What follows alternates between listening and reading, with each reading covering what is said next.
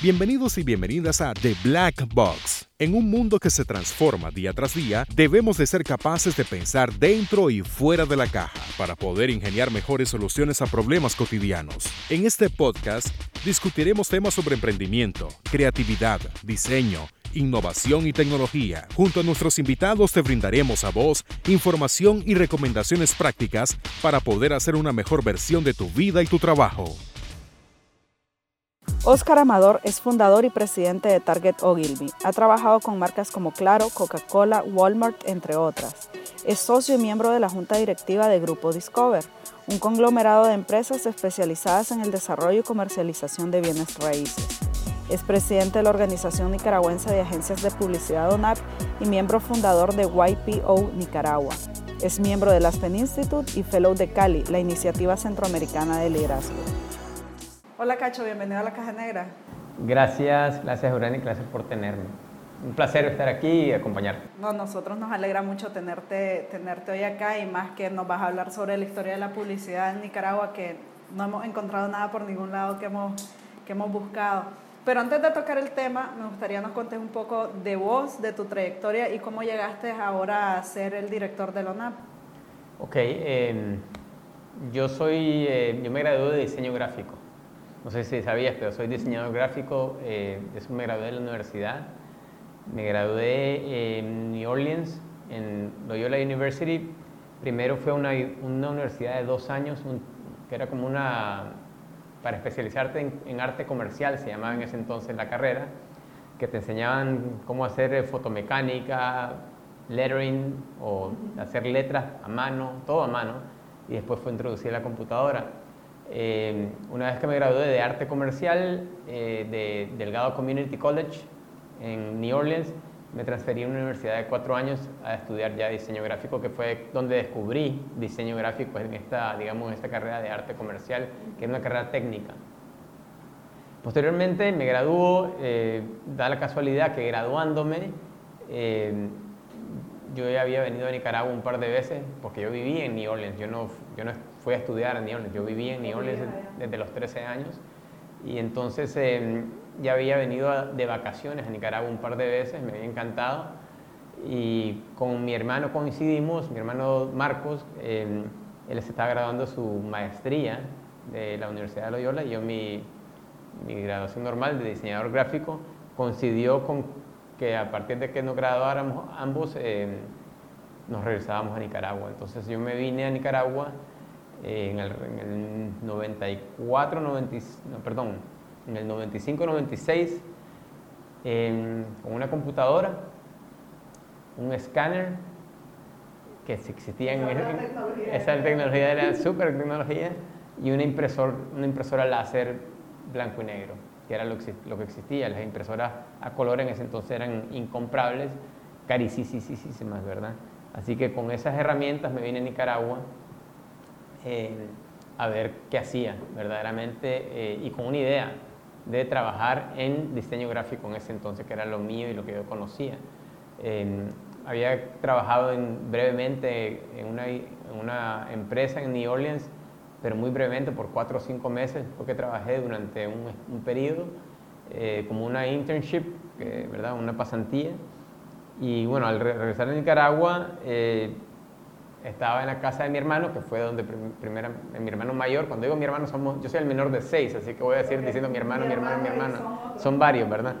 Eh, entonces eh, eh, estábamos en la casa de Raúl, mi hermano, ya Marcos, con el que me vine, había comenzado algo, yo estaba en la casa con mi computadora, mi escáner y mi, y mi impresora, pero la verdad que nadie me conocía. Eh, nadie me iba a llegar a, buscar aquí, diseña el logo, ¿verdad? Entonces, por sugerencia de mi cuñada, fue a, que ellos tenían unos amigos que hacían una revista turística que se llamaba Guía Fácil, no sé si te acuerdas de esa guía fácil, bastante antes de tus tiempos. Eh, la Guía Fácil era una guía la primera guía turística después de, pues, en los noventas, que existía para promoción de todo lo turístico en Nicaragua. Entonces llegué, eh, ellos me dieron la acogida, me prestaron la oficina, yo me situé y el canje era, yo les diseñaba todos sus anuncios a color, eh, porque toda la diagramación eso ya la tenían hecha y eh, me daban espacio para que yo trabajara desde, desde la oficina. Entonces, eh, poco a poco me fui dando a conocer, le hacía el anuncio tal vez a un cliente de ellos y después el cliente de ellos tal vez era un restaurante y necesitaban hacer un menú y empecé a hacer los menús y después que de un logo iba una tarjeta de presentación, hacer un, una, un, brochure y, igualmente como empecé a, digamos, a darme a conocer entre los eh, diseñadores de esa época, de ese tiempo, igualmente otras empecé a trabajar con agencias de publicidad. Entonces algunas agencias de publicidad que tal vez en ese entonces no había, no todas las agencias de publicidad en ese entonces tenían creativos, por ejemplo. Entonces empecé a hacer un poquito de creatividad con diseño eh, para algunas agencias tipo freelance, porque también eh, fui a algunas de las agencias y no me encantó el ambiente, para serte sincera. Desde entonces, ¿verdad? Era, eh, eran, pues, era un tiempo bien, bien complejo, ¿verdad? Donde se estaba creciendo a nivel de industria ya habían agencias bien establecidas y grandes en, Nicaragua, ¿verdad? Eh, en, ese entonces, estoy hablando del 96, ¿verdad? 97. Y poco a poco fue que me fui dando a, conocer y codeándome con las agencias de publicidad porque ellos me contrataban a mí. Pero me di cuenta rápido que como diseñador no iba a avanzar mucho. Eh, me di contra la contra la pared muchas veces porque aquí los clientes te hacen trabajar y después no te pagan. los clientes de, diseño, estoy hablando, hay otros tipos de clientes. Eh, entre, entre, más con pequeño el cliente, más complejo, ¿verdad? Porque tienen pocos presupuestos, etcétera, etcétera, etcétera. Y, em, y poco a poco fui conociendo el tema de la publicidad, pero me di cuenta ahí de que a través de la publicidad quizás podía conseguir otros ingresos ir formando, pudiendo cobrar eh, eh, de mis servicios de una manera diferente, porque como diseñador gráfico, eh, lastimosamente no, no, no, había cultura de pagar muy bien el diseño gráfico. Y todavía estamos, digamos, en esa, digamos, con ese, con ese tema, hoy en día todavía seguimos con que la industria todavía no está bien remunerada, en general, ¿verdad? entonces, eh, de pronto se me surgió la oportunidad de tener un cliente que necesitaba, que además de que le hice su logotipo y su anuncio, ¿verdad? Quería que pautara su anuncio en la prensa, ¿verdad? Que era el medio escrito más grande en ese entonces. Eh, eh, y me tuve que aprender rápidamente cómo era eso de una, qué era una pauta, ¿verdad? Cómo hacer esa pauta, qué es lo que tenía que hacer para que la prensa, que era el medio, en ese entonces eh, aceptara trabajar con una, con una persona pequeña, una agencia chiquitita, ¿verdad? la más chiquita en ese entonces. Eh, y eh, me recomendaron a alguien que trabajó en una agencia de publicidad o que estaba trabajando en una publicidad como, como mensajero, pero también era, era, hacía como pauta de medios. Era, entonces me surgió este personaje y con él pude hacer estas pautas y entonces pude crecer con este cliente, contratar a otra persona que me ayudara en diseño también para yo poder hacer varias cosas. Y, poco a poco, básicamente, fui armando la agencia más chiquita de ese entonces. Yo sé que ustedes ya pasaron por este proceso. Sí, es más, te estaba escuchando y era como, me recuerda algunos tiempos. Eh, todo comienzo es complejo, difícil, eh, pero lo que te da la, es la, persistencia, ¿no? Eh, ¿no? ¿no? tienes que ser la persona más brillante, eh, ni el más creativo, ni mucho menos, pero tienes que tener cierto nivel de, de persistencia y también de, de orden y también, pues hay muchos factores que incluyen en que pues, una empresa o una persona sea exitosa, ¿no? Pero en este caso calzó muchas cosas de que el país estaba creciendo a un, a un ritmo interesante eh, cuando, pues, eh, cuando yo vine a Nicaragua, por ejemplo, no había ni un cine. O sea, no existían más que los 10 restaurantes tradicionales. Eh, habían tal vez un solo súper, ¿verdad? y cuando vemos la evolución de Nicaragua, de lo que estaba en el 96 a lo que es ahora, o sea, es una, siempre ha ido creciendo y, y por ende los negocios que se citaron en ese entonces han ido creciendo eh, con, igual, ¿verdad? Entonces eh, hice la agencia chiquita y fue creciendo, eh, me iba dando a conocer un poquito más, me rodeé de gente de pronto que sabían bastante más de publicidad que yo, gente que verdaderamente que conocían del tema, yo fui aprendiendo de ellos. después gente, pero estaba un poquito, eran mayores que yo incluso, ¿verdad? Que aunque aprendí mucho de ellos, también habían temas de que ya venían con mañas de la escuela pasada, se pudiera decir, que, que me tocó muy duro sobrepasar eso, fue muy difícil, digamos, porque yo venía con otra visión, otra forma de ver las cosas y, y, siempre buscando el tema de la modernización en, todo aspecto. Y después, eh, esa fue cuando mi primera agencia fue Huella Publicidad, ¿verdad? Eh, después eh, surgió la,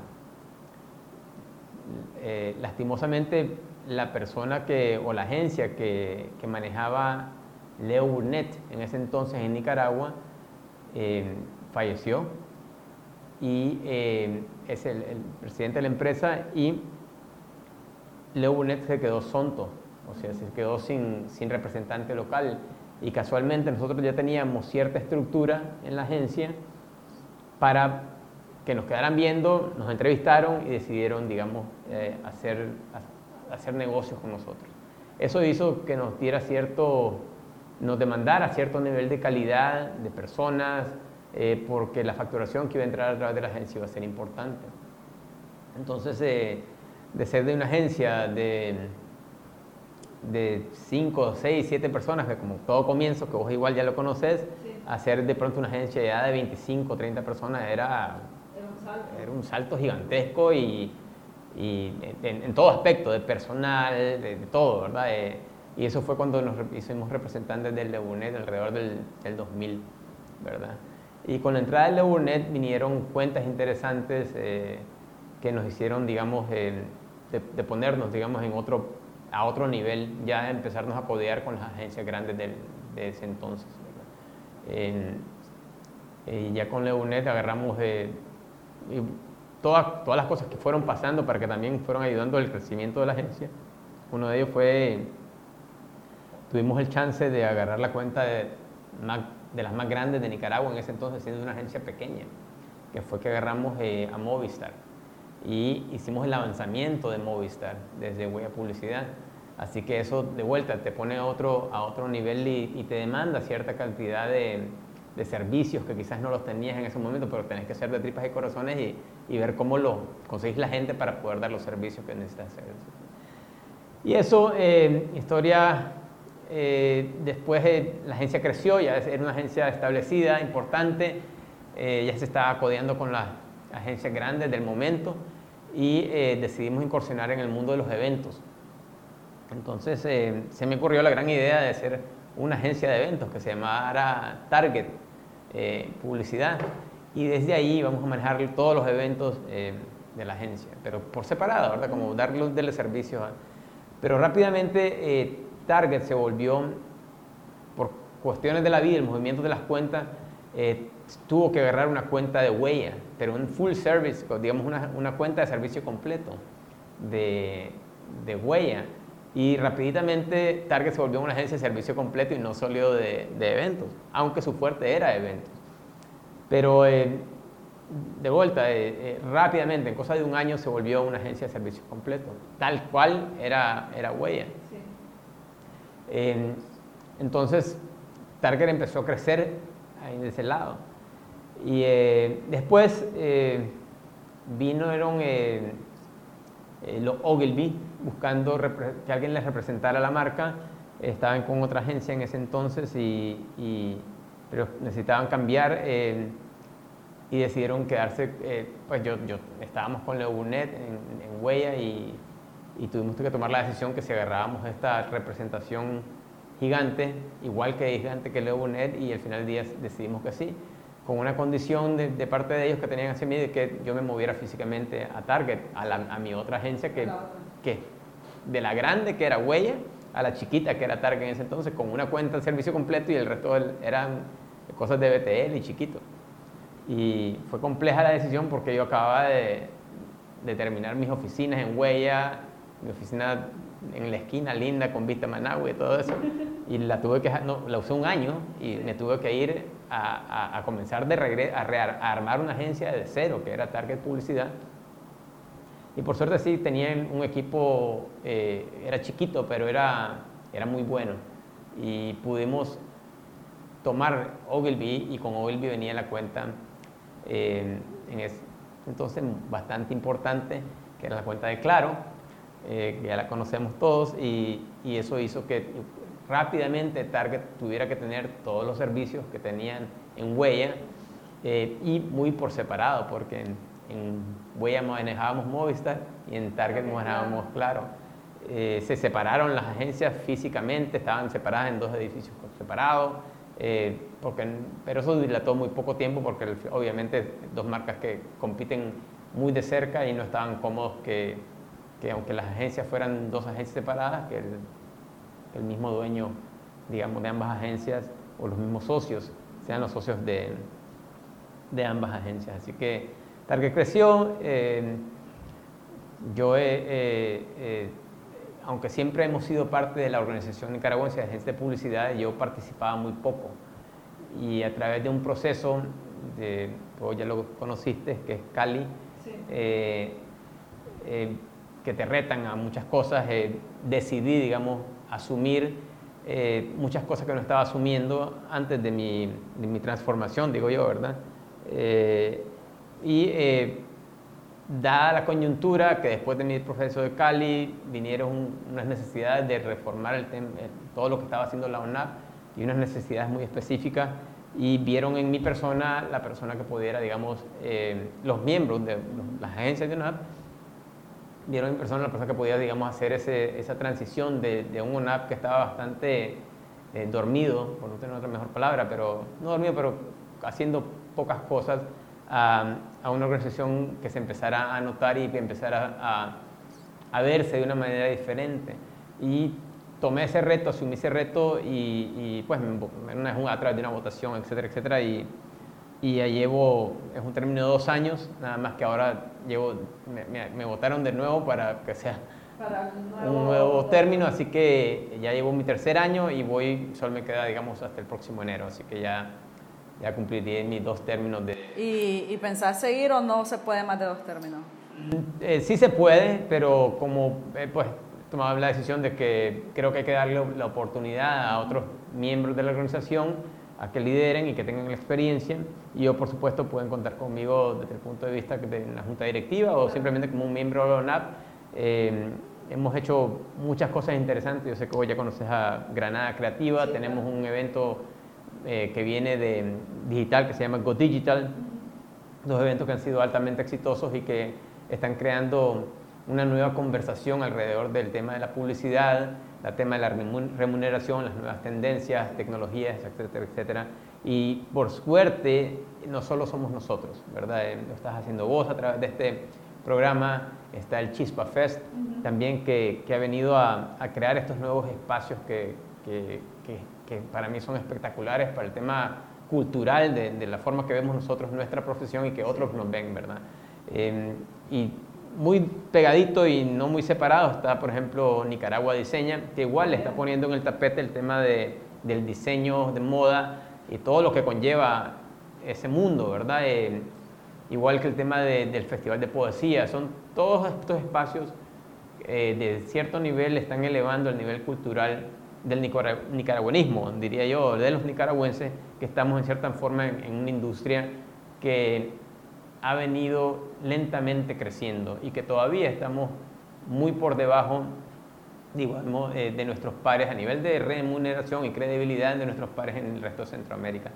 Es algo que en algún momento de la historia lo tuvimos. Eh, eh, hablando del tema de la historia, en los años 70 Nicaragua estaba a la par y si no por encima de muchos países en Centroamérica con el tema de la comunicación y creo que es algo que, que, podemos ir rescatando y vamos a ir rescatando poco a poco. Y ahora que tocas el tema de la historia, recordar una frase que se ha vuelto bien famosa, que aquel que no conoce su historia está condenado a repetirla.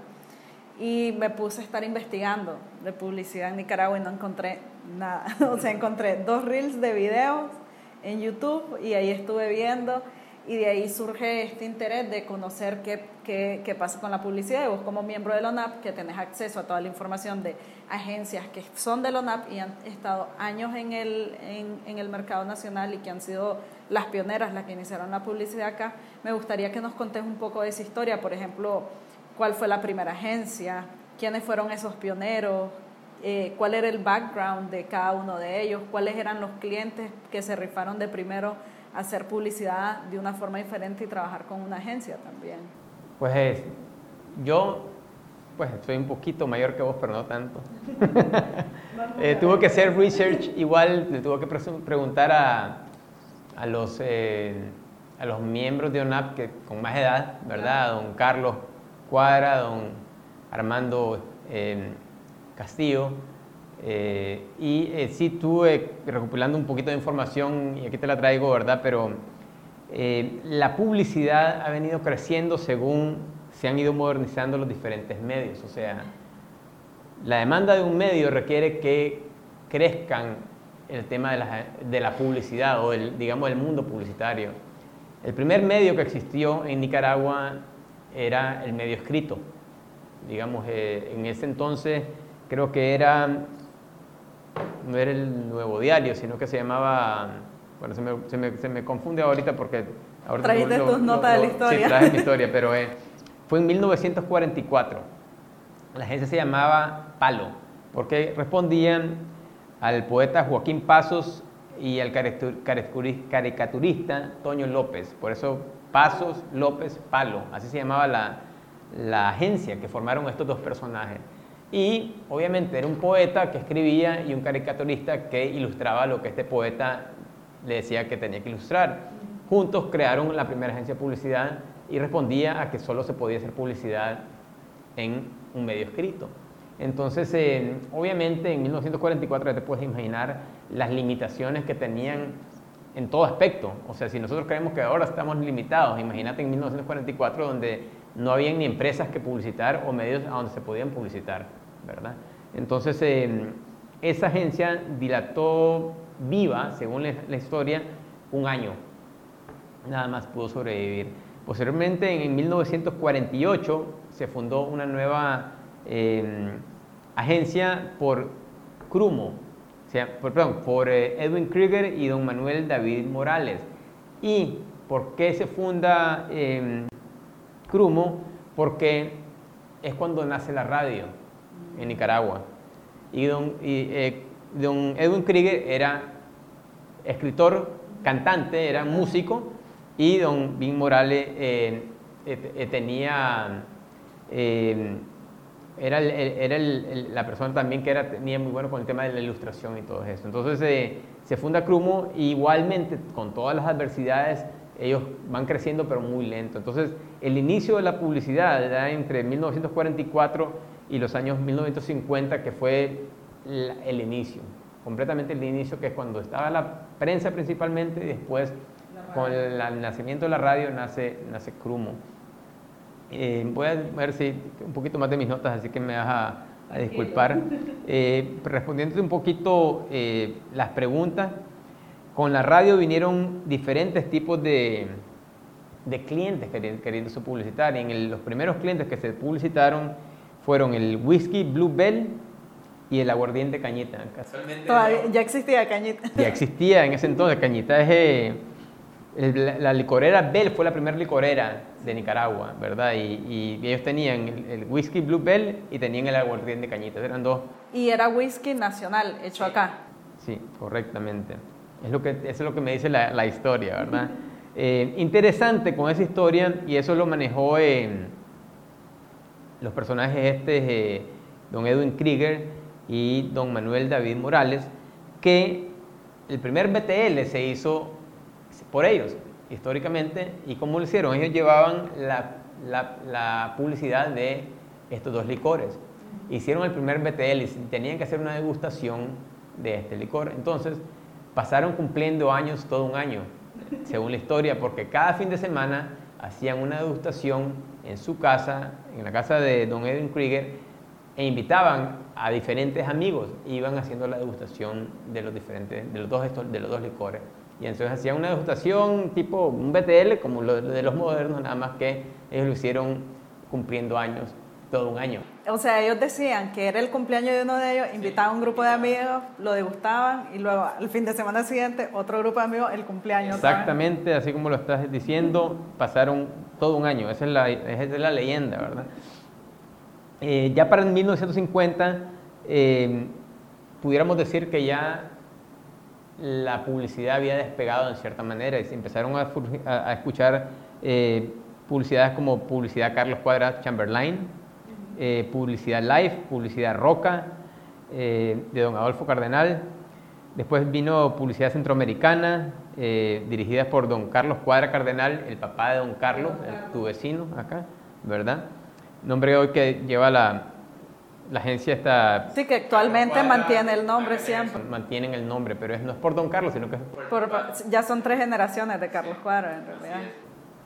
Entonces, eh, eh, a partir de ahí, digamos, crece con la radio en los años 50 y posteriormente empieza a cambiar y a formarse toda la parte moderna cuando empieza la parte de la televisión, que ya fue en los años final de los 50, comienzos de los 60, donde el el 100% de las televisiones que empezaron a venir en Nicaragua eran en blanco y negro, obviamente, ¿verdad?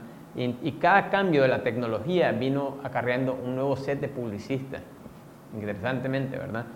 Eh, muchas agencias quebraron, nuevas surgieron, algunas se mantuvieron. Es interesante pues la historia y, muy parecido ha pasado en la historia reciente, ¿verdad? Eh, donde muchas ah, agencias que, por ejemplo, cuando, por lo menos cuando yo comencé, en, eh, tarde en los noventas, eh, habían agencias muy fuertes que dejaron de existir, eh, muchas de ellas que tenían ya años de estar en el mercado dejaron de existir, otras que se hicieron más pequeñas, que se reducieron, otras que, que simplemente dejaron de existir y otras nuevas que surgieron, pues como, como nosotros y más recientemente ustedes y otras agencias que están surgiendo con, un nuevo, con una nueva tecnología, nuevo, ¿verdad? Eh, cuando nació la radio, nacieron una serie de, agencias de publicidad. Cuando nació la televisión, nacieron una serie de agencias de publicidad. Cuando nació toda la parte eh, de televisión a colores, nació una serie de agencias de publicidad nuevas. Y hoy en día, con la parte digital, lo estamos viendo igualito. O sea, viene una nueva tecnología y representa una nueva camada de, de, nuevos comunicadores. No les vamos a llamar publicistas, pero son nuevos comunicadores porque simplemente es comunicación a través de otro medio. ¿no? Em, y por ahí va la, historia de cómo se ha compuesto, digamos, eh, eh, la industria de la publicidad que pega en su apogeo y su, digamos, su era de oro, que le llaman en los años 70, donde ya eh, Nicaragua era el líder, uno de los líderes, incluso en Nicaragua se funda FECAP, la Federación Centroamericana de Agencias de Publicidad, y son los promotores principales de que se, haya, se, haga esta red centroamericana que hoy en día todavía está vigente, pero mucho más pobre que como existía en los años 70. Eh, Ojo, soy ahorita el presidente actual de la Federación de Agencias Centroamericana, perdón, la Federación Centroamericana de Agencias de Publicidad y me toca entregar mi mandato este año. Eh, casualmente, ¿verdad? Eh, me tocó este año y cada año cambia de... ¿Y cambia de país? Cambia de país cada año. Entonces nos vamos turnando.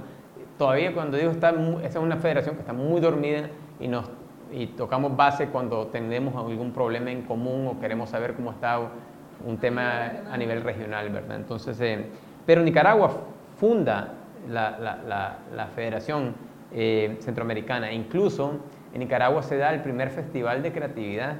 ¿En serio? En Centroamérica, que era el Atabal de Oro. Entonces, interesantemente cómo eh, posteriormente pues vino la guerra, eh, aquí pues eh, obviamente los negocios no estaban invirtiendo en, comunicación, todo se centralizó en el gobierno y em, las agencias básicamente dejaron de existir y vino, vino un nuevo estilo de comunicación, pues el tema propagandista, etcétera, etcétera, etcétera. Sin embargo, en la industria como tal sobrevivieron unos cuantos que eran los que tenían las representaciones mundiales de, los, de las marcas gigantescas como los Procter Gamble, como los Calcate Palmolive, etcétera, etcétera, que fueron los que mantuvieron algo para por lo menos poder colocar algo, que incluso eh, hubo un momento ya en la historia de los, de los 80 que no permitían publicidad, ¿verdad? Eh, eh, tradicional, o sea, el, gremio murió, en cierta manera no había gremio publicitario. Y después viene la parte de los 90 donde, digamos, empieza a, a, rehacerse todo este tema de las marcas. fue a base de la necesidad que tenían las marcas multinacionales de entrar a Nicaragua que acarreaban y forzaban a sus agencias regionales a tener representación local, ¿verdad? Y, y por ende, eh, digamos, nosotros tenemos, en cierta manera, nos guste o no, todavía estamos en cierta desventaja eh, en comparación a nuestros pares en Centroamérica. ¿Por qué? Porque venimos de ser agencias de colocación de, en medios muy tradicional y no tener gente en creatividad. O sea, así fueron los, los, 90, fueron agencias de colocación de medios. O sea, no habían creativos en muchas agencias, no habían diseñadores, tal vez tenían un diseñador para poder hacer adaptaciones leves, que esto y que el otro. Obviamente eso fue cambiando. Ya hoy en día es otra historia y creo yo y creería yo que, estamos, que hemos hecho avances muy importantes en el tema de la, de la comunicación y la publicidad. Está muy interesante la historia y veo varios factores ahí comunes. Primero, las agencias eran creadas por artistas, escritores, caricaturistas, músicos. Era gente realmente que estaba metida en la creatividad, pero desde el mundo, mundo artístico, sin, sin haber estudiado obviamente publicidad, no había una carrera. Pues. O sea, yo recuerdo cuando yo, yo empecé a estudiar que en la universidad que yo estaba era de las pocas que, o si no la única que tenía la carrera como publicidad, porque había otras como mercadeo, comunicación, y está hablando que eso era eh, finales de los 90, inicio de los 2000, hasta en esa época. Entonces ha sido una, una industria más bien, bien autodidacta. Sí, para eh, los primeros diseñadores gráficos que yo contraté en la agencia, todos eran empíricos, o sea, ninguno había, se había graduado de diseño gráfico, ¿verdad? Recién estaban comenzando a dar la carrera de diseño gráfico en, en, las universidades, así que te puedes imaginar que es una industria bien joven, o sea, de profesionales muy jóvenes. Eh, estaba hablándote del mediados del en el 95 para arriba fue cuando se, se inició eh, todo este tema de la de las artes gráficas, que las universidades empezaron a, y no eran todas las universidades, era una o dos que, que, que tenían las clases. Sí existía el tema de la comunicación, comunicación social, e incluso publicidad ya estaba empezando a, a, a, verse, pero ya las partes de, especialidad, de especialidades eran muy pocas. Incluso todavía tenemos un gran rezago que aquí en Nicaragua todavía no hay clases de creatividad.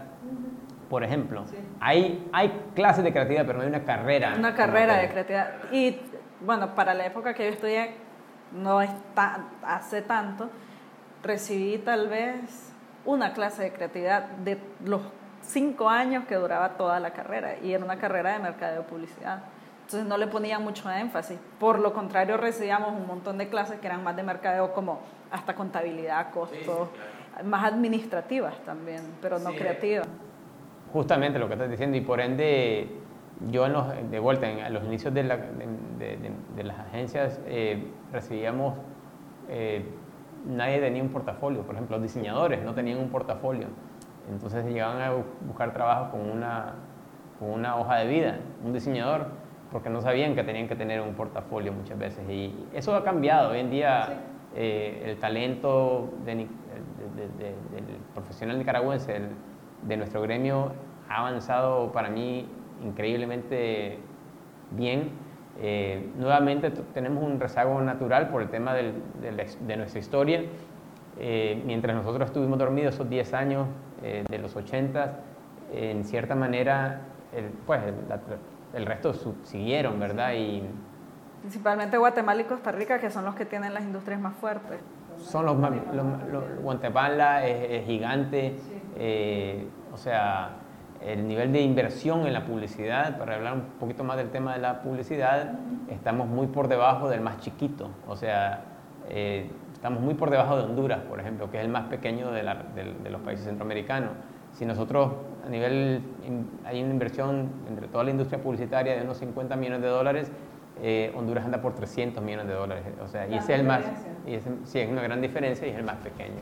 Entonces, eh, es complejo, ¿verdad? Es una industria todavía, siento yo, que está aprendiendo mucho, creciendo, especialmente en una coyuntura de cambio de tecnologías, cambio de mentalidad, cambio de, de generación, o sea, una serie de cosas que está pasando que están influyendo en que estas cosas se muevan más rápido, pero también que estemos aprendiendo un montón de cosas interesantes. Otra cosa interesante que noté en, en la historia que nos contaba es cómo el cambio de la tecnología ha hecho que definitivamente la publicidad vaya cambiando. Pues.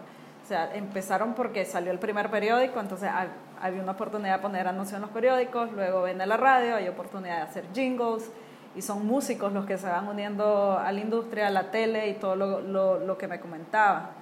Y esto me, me, pone a pensar un poco en la parte de la, de la innovación dentro de, de, la publicidad, pues cómo va, va, creciendo, pero de una forma muy, muy pasiva, la siento, como no, no, o sea, pasó esto, vino tal tecnología, hagámoslo, pero no está innovando para crear propios o nuevos medios. Pero eso es generalizado, diría yo, que va en dependencia de la necesidad la, perdemos de la necesidad básica de que hoy en día el consumidor es muy diferente al consumidor que teníamos hace incluso hace 15 años, o sea, cambió totalmente. Eh, eso ha forzado, digamos, eh, eh, a que los medios se, se reinventen en muchas, de muchas formas, ¿verdad? Eh, pero sí, la tecnología, digamos, en este caso, los medios han sido pioneros tenés toda la razón. Y por ende, eh, tecnología es, primero es la, la, imprenta, o sea, la imprenta fue lo primero, y después viene la radio, fue un gran logro tecnológico que no venía de científicos, no venía de, de, publicistas, ¿verdad? Igualmente el Internet, imagínate, eh, nosotros, tratamos, nosotros que somos creativos eh, o del mundo creativo, ¿verdad? tratando de hacer matemática y números, nos morimos, ¿verdad? Creo que la tecnología es, es, ciencia pura y nosotros nos toca ver qué hacemos con esa ciencia pura, ¿verdad? Y creo yo que hemos sido innovadores en ese aspecto, de que siempre eh, vamos a estar innovando según la tecnología que esté disponible a, en nuestras manos. Hoy en día lo que se está haciendo a nivel de digital es, es increíble, eh, a nivel de tecnología, científico y a nivel de, de comunicación. Está cambiando todo, ¿verdad? y y, nos toca a nosotros como comunicadores adaptarnos lo más rápido que se pueda a, estas nuevas tecnologías porque ya el usuario, o sea, el común, la persona común que anda con un celular de esto, eh, avanza más rápido que incluso la industria, ¿verdad? Eh, muchas veces ya queremos decirle algo y ya lo saben, ¿verdad? Entonces eh, es complejo, ¿verdad? Sí, más bien nosotros somos los que nos quedamos por detrás.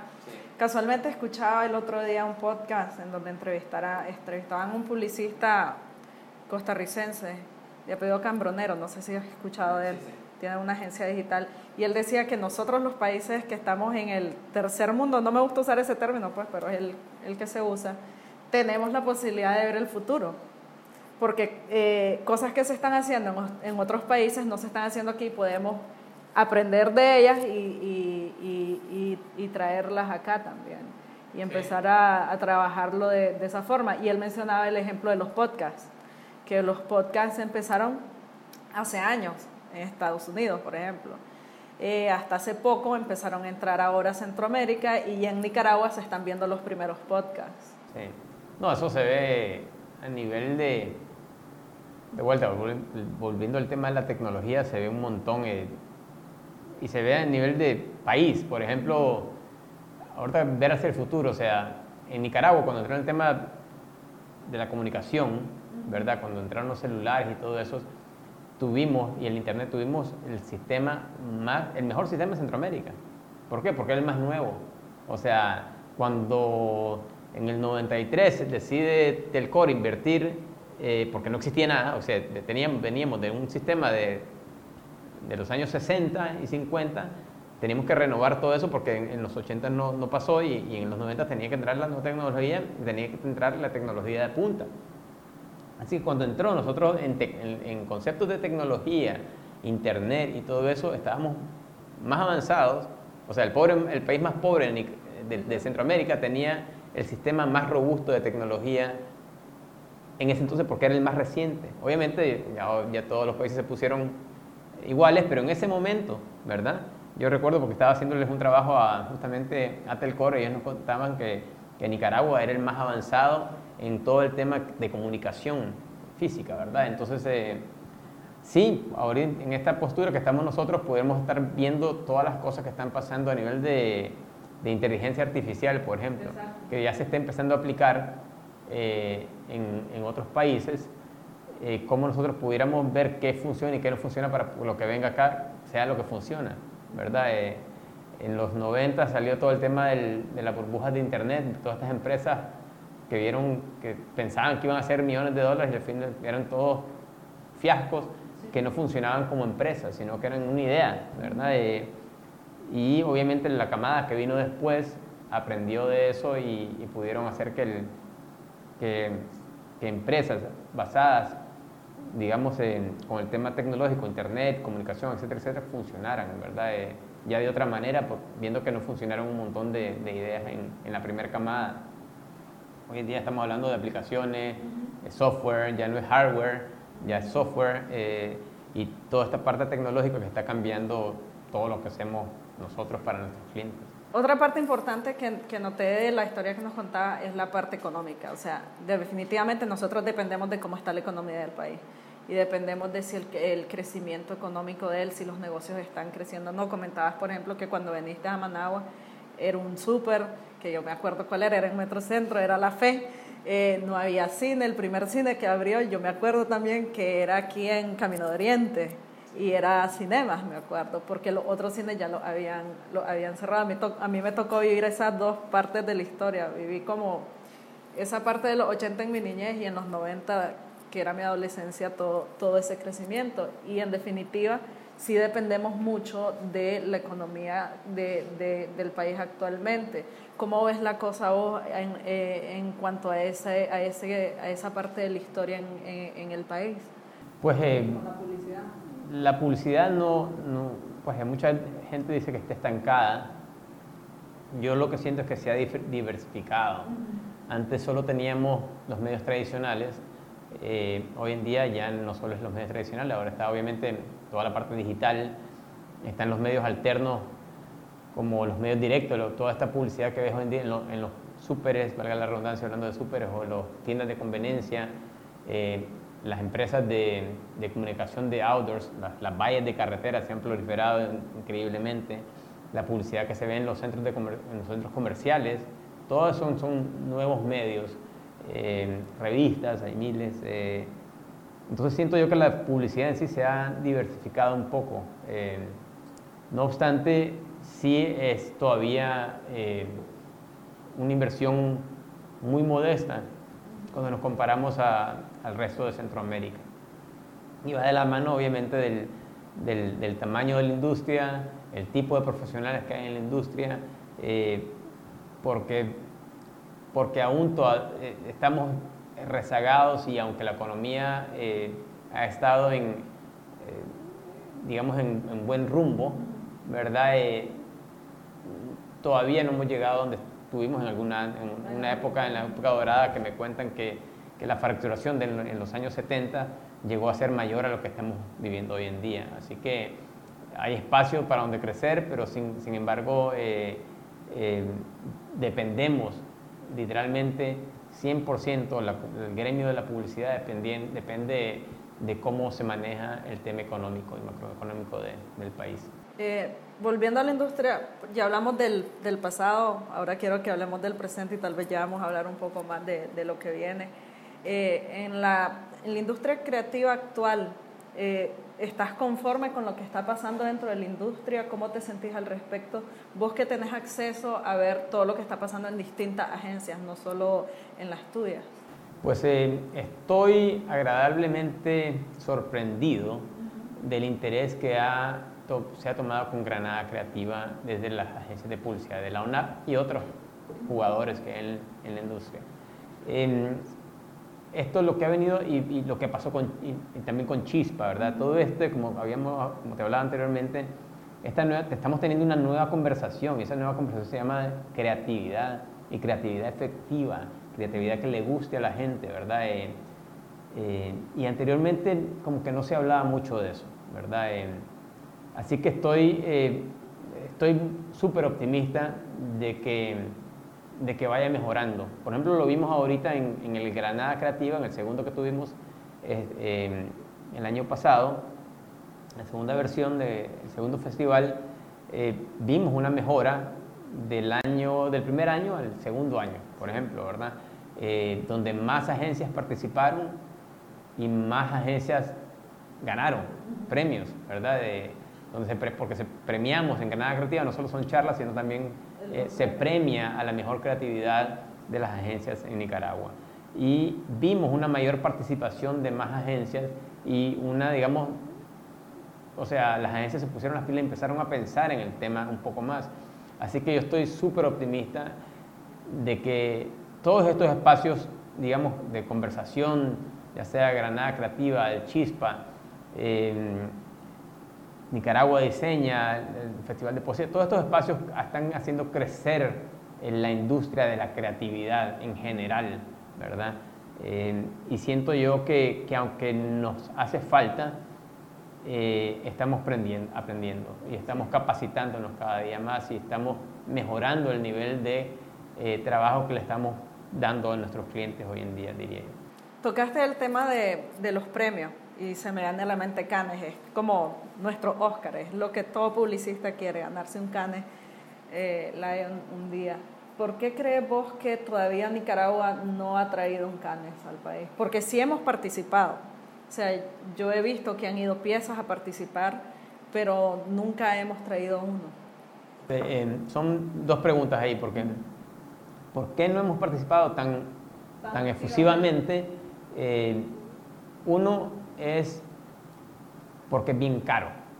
O sea, una vez que vos empezás a participar en estos, en estos festivales, ya sea porque el network al que representaste demanda que participes, o tenés una pieza que vos decís, mira, con esta pieza tenemos una gran oportunidad, es bien caro. O sea, para que una agencia de Nicaragua opte a participar en estos festivales, tenés que invertir mucha plata. O sea, con, usualmente no ganás en una categoría con una pieza. Es muy difícil que ganes con una categoría en una pieza. Así que si vos querés en una pieza, tenés que ir viendo en qué categorías tenés más chances de ganar con esa pieza. Entonces, si le inscribís en cinco categorías ya significa una inversión bien grande, ¿verdad? Eh, y no solo eso, que de la inversión de, la inscripción, y qué pasa si ganas, tenés que ir, y es un pasaje caro, eh, y, y, no pueden ir todo el equipo que, pudiera ir todo el equipo que creó la pieza, si hay un director de fotografía, un director de arte, el, copywriter, el, gerente de la agencia, ¿verdad? Quisiéramos ir todos, pero probablemente no vas a poder porque es bien caro, ¿verdad? Y, y de vuelta, somos una industria bien pequeña en Nicaragua todavía que optar a, participar en estos festivales de mayor envergadura a nivel mundial, no solo Cannes, este, el ojo de, está el lápiz en Nueva York, en, fin, ¿verdad? Eh, hay muchos, muchos festivales que se pueden participar, pero se lleva mucha plata participar en todos estos festivales. Es el tema económico. El otro tema es de vuelta, es que estamos en un, en un proceso de evolución creativo, creativo, pienso yo que todavía eh, se nos hace muy difícil competir a esos niveles, por muchas razones vuelvo a lo económico, porque la parte económica de inscripción es una cosa, después tener la pieza con el nivel que necesitas para competir en Cannes, donde vas a competir con lo mejor, de lo mejor, de lo mejor del mundo a nivel de creatividad y presupuestos. O sea, hay piezas en Cannes que han ganado, pero sí, pues tienen un cliente que, que los respalda como Nike que está dispuesto a invertir en una pieza un millón de dólares, ¿verdad? Nosotros no, no podemos. Ojo, Guatemala lo ha logrado. Guatemala lo ha logrado con piezas muy económicas y de vuelta eso va a la idea, ¿verdad? Costa Rica también, lo ha logrado, eh, pero después de Costa Rica y Guatemala creo que Panamá aún no. Eh, Costa Rica recién lo, logró hace un par de años, eh, Honduras aún no lo ha logrado, El Salvador aún no lo ha logrado, que son, digamos, países bastante, digamos, diría yo, más avanzados practicando el tema de hacer publicidad creativa. O sea, Panamá, por ejemplo, tiene un ha tenido el Festival El Caribe, que ya tiene más de 10 años. O sea, nosotros apenas estamos comenzando con, con, con, Granada Creativa.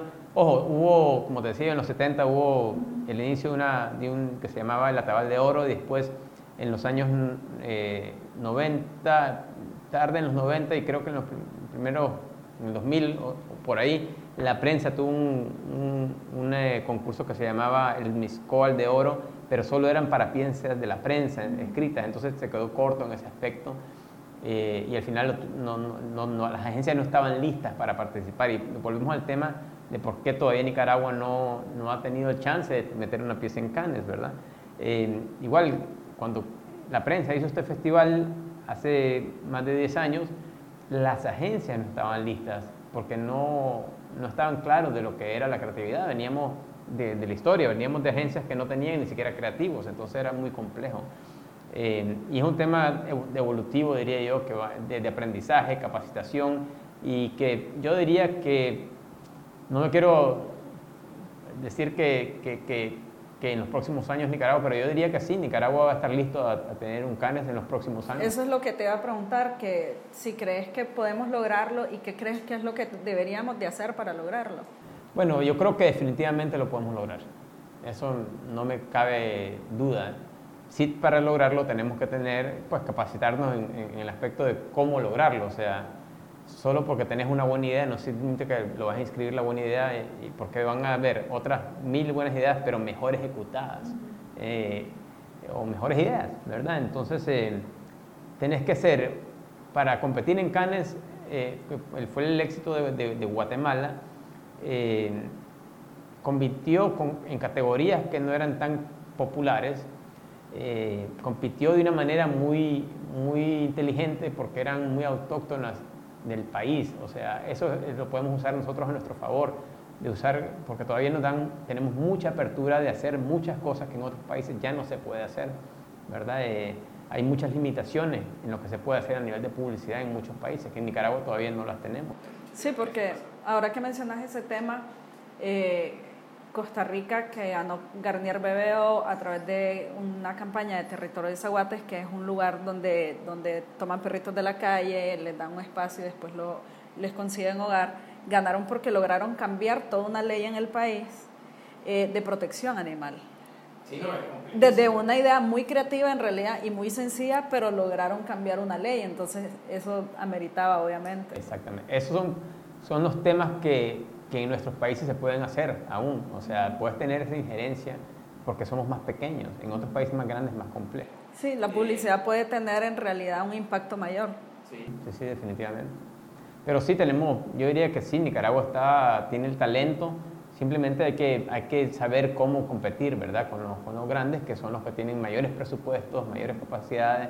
Eh, y también tienen la, la, fórmula que tenemos que ir mejorando, no solo como industria, sino como, como país, tener las marcas que estén dispuestas a apostar a, a, cosas que sean un poquito más, más arriesgadas muchas veces o un poquito más voladas, eh, que son las que usualmente ganan, ¿verdad? Eh, a veces siento que también hay un temor de los clientes de lanzarse algo tan arriesgado. Sí, no, y es, y es, es normal. Eh, cuando te ha funcionado una fórmula, bien, de cierta manera, ¿por qué vas a querer eh, componer lo que no está roto, verdad? Eh, y es lo que pasa. Eh, Nicaragua en general es un país muy conservador. Venimos de, de empresas familiares, la gran mayoría. Hoy en día hay, hay, menos empresas familiares porque las empresas familiares grandes todas se han vendido a, a, otros jugadores. El, el Esquimo, eh, La Perfecta, Cargill, Contito, o sea, todas estas empresas ya sido absorbidas por, por, multinacionales, pero venimos de ese mundo, de ese mundo de empresas familiares, así y todo, y lo tenemos muy arraigado y somos muy conservadores en general en Nicaragua. Así que eso se transmite a las marcas y las marcas se transmiten a nosotros, ¿verdad? Eh, nosotros respondemos a lo que nos piden las marcas y usualmente eh, eh, no, no, no, usualmente, pero muchas veces las marcas sí se están dispuestas a, apostar y a arriesgar por buena creatividad, pero creo que también es de dos vías, ¿verdad? Eh, eh, yo creería que una buena idea es muy difícil de que una, de que una marca no te la acepte. Entonces, pero sí tiene que ser una muy buena idea, ¿verdad? Y, ejecutable, obviamente. Ahora que tocaste el tema de, que venimos de muy conservadores y obviamente eh, el que decide al final es nuestro cliente, o sea, nosotros lo asesoramos, decimos nuestro cliente. Estábamos varias personas que trabajamos en industria de distintos lugares este, y áreas de, de la publicidad conversando y sentíamos algo, algo en común y es como que la publicidad perdió la dignidad. Hubo aquella época dorada donde ser publicista era lo mejor, wow, sos publicista. Ahora, sí, ahora hay gente que hasta le da pena decir que es publicista. Me explico. Eh, eh, y una de las cosas que sentimos que ha perdido es ese nivel de asesoría hacia el cliente y que el cliente realmente te está escuchando. Muchas personas se han vuelto solo ejecutoras de lo que el cliente pide. Eh, ¿Estás de acuerdo vos con esto y por qué crees que ha pasado? ¿Por qué hemos ido perdiendo ese valor? Yo creo que definitivamente, de vuelta, volvemos, yo creo que en otros países los publicistas todavía tienen ese nivel de,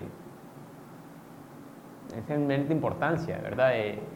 porque se han dado el espacio, ¿no? Eh, nosotros, de vuelta, viniendo incluso en la región, ¿verdad? Eh, también no, no, somos muy diferentes que el resto de la región, de todo eso que mencionas es muy cierto. Sin embargo, tienen otro nivel en otros países porque aquí los primeros que empezaron a hacer publicidad después de en los 90 eh, regalaban la creatividad.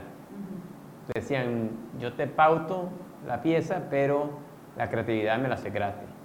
Así, eran, así nacieron toda la, mayoría de las agencias de, Nicaragua después de los 90. Entonces la creatividad empezó a, o sea, creo que nosotros mismos fuimos culpables, eh, eh, el gremio fue culpable en ese entonces de que no valoró el tema de la creatividad correctamente. Y eso creo que viene a, viene arrastrando y a, tener todo lo que estamos viviendo hoy en día. Que eh, hoy en día un publicista debería ser tu asesor, eh, no es tan bien visto como un arquitecto eh, o un ingeniero o un doctor. Pues vos le decías a tu cliente, mira, lo que necesitas es esto, esto, esto y esto, y él te dice, no, porque esto, esto y esto, te cambia esto, te cambia lo otro. Eh, vos vas a un arquitecto o un ingeniero y, el ingeniero te dice, mira, necesitas una columna, si no se te cae el, el techo. Antes, obviamente, pues no le dicen, no, muévela porque no quiero esa columna, no importa que se me caiga el techo. No le van a decir eso. Y un doctor, aunque sí conocemos gente que se autorreceta, pero es muy parecido, ¿verdad? El, vos le haces caso a un doctor, ¿verdad? al publicista, como es tan, tan a la vista, tan expuesto muchas veces, gente eh, eh, no, no tome en cuenta que lo que le está diciendo es una asesoría, ¿verdad? Es mismo, yo soy diseñador gráfico, me pasó cuando estaba comenzando. Eh, ¿Cuánto cobras por un logo? Eh, la pregunta es, eh, ¿cuánto lo vas a usar? ¿Qué tanto uso le vas a dar a ese logo, a esa imagen? y, pero haceme cualquier dibujito. Así, así, así, así nos ven, ¿verdad? cuando vas a construir tu casa, vos te aseguras que vas a contratar el mejor arquitecto que puedas, según tu presupuesto, obviamente, ¿verdad? Eh, y vas a contratar el mejor ingeniero, etcétera, ¿verdad? Entonces, eh, eh, la publicidad siempre lo he sentido, así como lo se ha visto como de menos eh, en Nicaragua y, y, creería yo que es de donde venimos también, ¿verdad? Viniendo de, de un gremio que se creó principalmente, empíricamente, los diseñadores gráficos, que ahora ya son profesionales, pero en algún momento no fueron, era difícil, digamos, cobrar tu servicio. Y lo vemos todos los días. Pues el, concepto del freelance en Nicaragua les cuesta muchísimo. Eh, ¿Por qué? Porque aún no, no se está remunerando el, tema del diseño gráfico de una manera efectiva. ¿Cómo creemos que podríamos cambiar esto? Es, de vuelta, es cultural, ¿verdad? Todos estos espacios que se están abriendo eh, creo que van a apoyar mucho a que se empiece a revalorizar el, el, al gremio en general, ¿verdad? Eh, es un tema que va a llevar tiempo, pero tenemos que ir hacia, hacia eso, ¿verdad? Solo que es como contraproducente, aunque eh, el tema de la calidad pueda ir creciendo, el tema, todo este concepto del, del Internet, el tema de la inmediatez ha venido a, a bajarle el nivel de, cómo valorizas las cosas.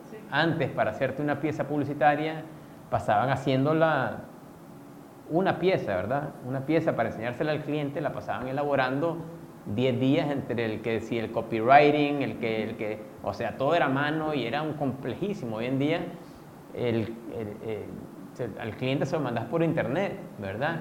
Y como se lo mandas tan rápido, te, te pides cinco cambios y se lo vuelves a mandar en, media hora y es todo eso inmediato. Entonces, ha perdido valor todo lo que hacemos, ¿verdad? Entonces, eh, eh, siento yo que también la tecnología ha venido a influir en, mantenernos de una manera, eh, digamos, que ha aportado negativamente a que la industria se valorice de una manera correcta, porque todo es inmediato, ¿verdad? ya nada cuesta. para poner, antes antes, cuando mandábamos una pieza a un canal de televisión o a la prensa, era vía un mensajero, ¿verdad? Cuando llegaba el mensajero a la, a la, prensa, nos llamaba el frente, mira, es que quiero hacer un cambio. la llamar al mensajero de vuelta de, la, de, la, prensa o al nuevo diario, de regreso a la agencia. Eh, hacíamos el cambio, lo volvíamos a mandar y otra vez otro, o sea, antes del, antes del internet. Eh, porque era complejísimo todo eso y todo eso ha cambiado porque ahora es inmediato, ¿verdad? Sí, claro. Y cambia la tecnología, cambian las marcas, la cultura obviamente cambia el consumidor. Ahora vemos eh, a personas que son más conscientes en cuanto a sus consumos.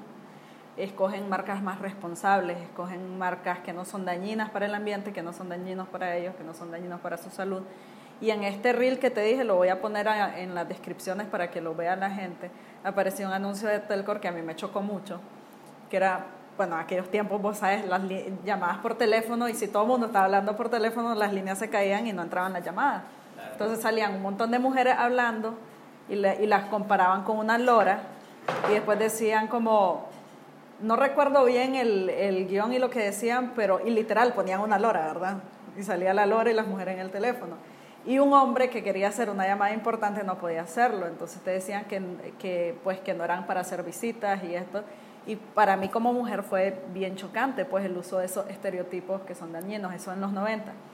Todavía seguimos obviamente usando estereotipos.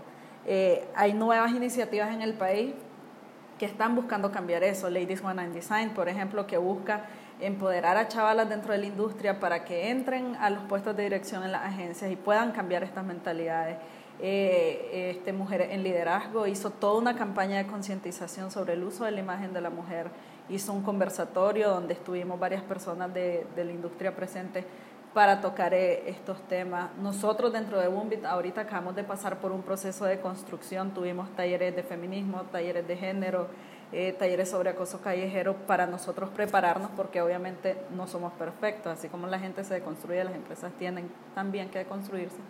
Se han cometido errores y hay que buscar cómo, cómo cambiar. Y en pro también de una conciencia social y no seguir dañando a la sociedad con los mensajes que nosotros los publicistas eh, mandamos al público. La ONAP está haciendo algo, está planeando algo. ¿Qué piensa hacer al respecto de este tema? Mira, desde la ONAP eh, estamos apoyando diferentes cosas. Ahorita, por ejemplo, estamos ayudándole a, a Claudia eh, con un tema de una campaña de de acoso callejero. Y más que todo, desde la ONAP, creo yo, no estamos haciendo algo específico. Eh, sí, el otro día estuvimos hablando sobre el tema de, eh, de género o el tema de, de, inclusión de la mujer y nos dimos cuenta que en la ONAP, por lo menos, en las agencias son compuestas mayormente por mujeres. El otro día nos dijeron en un evento que por qué, cuánto, cuánto pues nos nos, hicieron esa pregunta en cierta manera y nos pusimos a pensar. Eh, yo en lo personal, las, dos gerentes generales que tengo en las empresas son mujeres y mis agencias están compuestas del 60% de mujeres. Hice la consulta en general en, en, el resto de las agencias de la Organización Nicaragüense de Agencias de Publicidad y están muy parecidas, o sea, en ninguna está por encima eh, la cantidad de hombres. Incluso hay sin embargo, hay, hay por ejemplo, en diferentes segmentos en las agencias o diferentes departamentos en las agencias de publicidad que han sido usualmente compuestos por mujeres y otros aspectos usualmente compuestos por hombres. Eso es, un tema que, que sentimos nosotros que a partir de que tengan más diversidad, las agencias van a tener un mejor producto. Eh, y creo que es algo que también lo están viendo las marcas. Hoy en día eh, las marcas están muy conscientes del tema, o sea, por lo menos en, en, el caso de las marcas que nosotros manejamos, eh, no tenemos ni una marca que te pudiera decir, mira, hagámoslo de esta manera porque es así, no, más bien están, tienen todo un tema generalizado de inclusión, de no usar a la mujer como un objeto, sino que sea ser más incluyente. Entonces, con Monap creería yo que estamos haciendo nuestra labor de tratar de hacer comunicación correcta. Eh, no tenemos una campaña como tal, como Monap, porque no, es, nuestro, nuestro lugar. Sin embargo, eh, estamos tranquilos de que por lo menos a nivel de inclusión en nuestras empresas estamos muy, muy bien. Incluso están, están, mandando las, las mujeres. Así que, eh, que es normal que manden, así que... Fíjate que yo estoy de acuerdo con que sí habemos muchas mujeres, pero porque, a ver, las áreas más grandes son las que son de atención al cliente y son las áreas donde hay más mujeres. Pero si ya te vas a puestos, y vos mismo lo mencionabas, otros puestos son más, de hombres, los puestos de creativo, por ejemplo, que es de donde salen los mensajes, los estrategas, los mismos directores. Por ejemplo, LONAP, si vos ves, la mayoría de ustedes que son los directores son hombres. ¿Piensa hacer algo LONAP para darle espacio a las mujeres en puestos de liderazgo? O, o, vos, o tal vez no LONAP, pero las agencias que están eh, y que son miembros de LONAP. de vuelta, en, el caso mío, lo que pasa no puedo hablar, como NAP no, no podemos influir en lo que hacen el resto de los, de los miembros, digamos, ¿verdad? en mi caso, eh, los dos puestos más importantes de las agencias son, son dos, dos gerentes general, generales que son mujeres y, eh, y he tenido directoras creativas, eh, igual he tenido directores creativos, hemos tenido los. Sí, en general, cuando digo en general, el, liderazgo creativo ha sido usualmente por un hombre eh, o ha sido altamente compuesto por hombres, el tema de diseñadores gráficos y creativos, ¿verdad? Pero hoy en día hay más diseñadoras gráficas que nunca y hay más creativos que nunca. Es un tema de vuelta de, evolución, siento yo, ¿verdad? con el espacio digital que se ha abierto, por ejemplo, en, nuestra área digital, en la agencia, no sé cómo se comportan ustedes acá o, o está en el resto de las agencias, pero está altamente compuesta de mujeres y mujeres que están aportando el tema de contenido, creatividad, diseño, etcétera, etcétera, etcétera. Mencionaste el tema de la atención a las cuentas y a los clientes. Eh, es un, se ha mantenido principalmente compuesto de mujeres, aunque sí existen eh, directores de cuentas y ejecutivos de cuentas varones. el los departamentos de medios han sido altamente compuestos por mujeres también, ¿verdad? Eh, entonces está, bien, bien eh, dividido en las agencias. Sí existe, como decías vos, los creadores de las ideas, yo diría que todavía está, la balanza no está correcta. O sea, tenemos tenemos que tener más mujeres eh, creativas. Y a mí, en lo personal, eh, creo que, entre más mujeres creativas estén en la, en la decisión creativa, tenemos un producto mucho más completo. Porque usualmente, eh, para los productos que hacemos publicidad, usualmente la mayoría de los productos están en los súperes. Y la, usualmente, ¿verdad? Usualmente, especialmente en Nicaragua, yo voy al súper todo el tiempo porque me mandan eh, pero eh, eh, también la consumidor, las consumidoras son altamente, son mujeres, entonces sí tenemos que tener comunicadoras mujeres. Sí, porque, y no pasa solo en Nicaragua, por ejemplo, Ladies, este, Ladies One and Design nace de que en Estados Unidos el 80% de la toma de decisión de compra la hacen mujeres y solo el 3% de, de los creativos en la industria son mujeres. Sí, pasa en todos, lados. y, y siento yo que es igual esto, todo este tema ahorita de, la inclusión, de, todo el tema del, acoso callejero, acoso sexual que hubo en Hollywood y todo este que, o sea, es un tema que es un, tema de, evolución, de, forma de pensar, de culturas. imagínate si, si, lo están viviendo en los Estados Unidos ahorita, hasta, hasta ahorita, eh, nosotros tenemos todavía un buen camino para recorrer, eh, pero creo que se está haciendo, pues se está sintiendo, ya es un tema de conversación, ya no es un tema que, ya no es un tema tabú, ya, no, ya se habla abiertamente y, y eso es bueno. Ok, eh, y ya para, para, cerrar la conversación que ha estado muy interesante y pienso que da todavía para, para más porque nos quedamos un poco cortos en qué viene y el futuro, yo creo que deberíamos de hacer otro, otro podcast sobre, sobre ese tema y sobre la innovación en la publicidad. Me gustaría que más bien vos nos comenté algo eh, dentro de dos líneas. Uno, si tenés algún comentario adicional y dos, normalmente este podcast que nos escucha gente que está empezando en la industria, gente que, que está buscando cómo mejorar eh, profesionalmente dentro de la industria, si tenés recomendaciones de libros, podcasts, blog o cosas que ellos puedan eh, tener acceso para, para, mejorar a nivel profesional. Pues hay, hay, mil lugares hoy en día que, que puede uno encontrar en internet. Eh, ahorita casualmente hay un libro que habla específicamente de la nueva publicidad que, es, que se está haciendo en digital, que lo sacó Ogilvy, la marca que represento obviamente, y por eso me, lo tengo tan fresquito porque me lo mandaron hace poco, que dice, eh, el tema se trata de ya no hay publicidad digital o publicidad tradicional, sino que hay buena publicidad o mala publicidad. Totalmente de acuerdo. ¿Verdad? Eh, hoy en día tratamos de separar las dos, pero ya es ridículo estar separando estos dos mundos porque es o buena comunicación o mala comunicación y todo el resto son los medios a los que lo vamos a dirigir. Em, así que eh, hay muchas páginas eh, como AdAge, me gusta ver todas las noticias de lo que está pasando a nivel mundial de, la industria. Em, está Ads of the World para los que nos gustan ver videos y comerciales que están pasando en todo el mundo. Em, hay mil páginas de diseño. Eh, el, mundo del Internet está riquísimo de información eh, y ahorita no me, no, me, no me, sale ninguna así muy específica, pero, pero sí eh, Canes tiene toda su, toda su información que, que pueden ver los, los, anuncios en Canes, los anuncios que ganan en Canes, ¿verdad? pero más que eso yo quería agradecerte por la invitación y, con mucho gusto puedo volver a platicar con vos aquí en la, la caja negra cuando querrás y, y, muy agradecido por la invitación.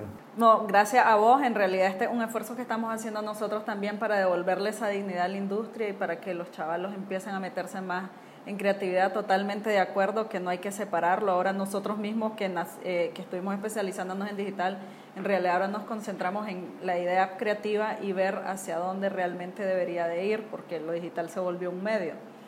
Entonces la creatividad siento yo que es lo que va a seguir eh, siendo la parte importante dentro de, de, la, de la, creatividad. Eh, bienvenido cuando querrás volver y eh, no sé si quieres agregar algún mensaje para la gente que nos ve.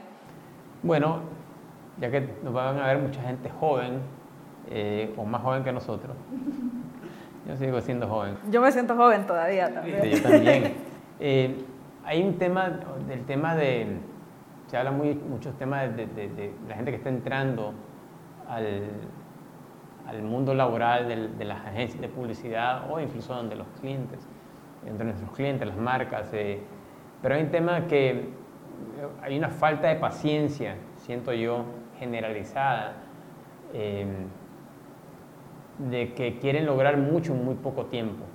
¿verdad? Vamos de regreso al tema de la inmediatez. Eso me pasa a mí con mis hijos, que ya quieren que el teléfono le funcione y que, que el video baje inmediatamente, por ejemplo, ¿verdad? Eso no está pasando a nivel de, cultural, siento yo también, no solo en Nicaragua, en todo el mundo, este tema de la inmediatez se está pasando de que eh, la gente que está entrando a los espacios laborales no están, no están, están creciendo, están tratando de crecer muy rápido y no queman sus etapas de aprendizaje.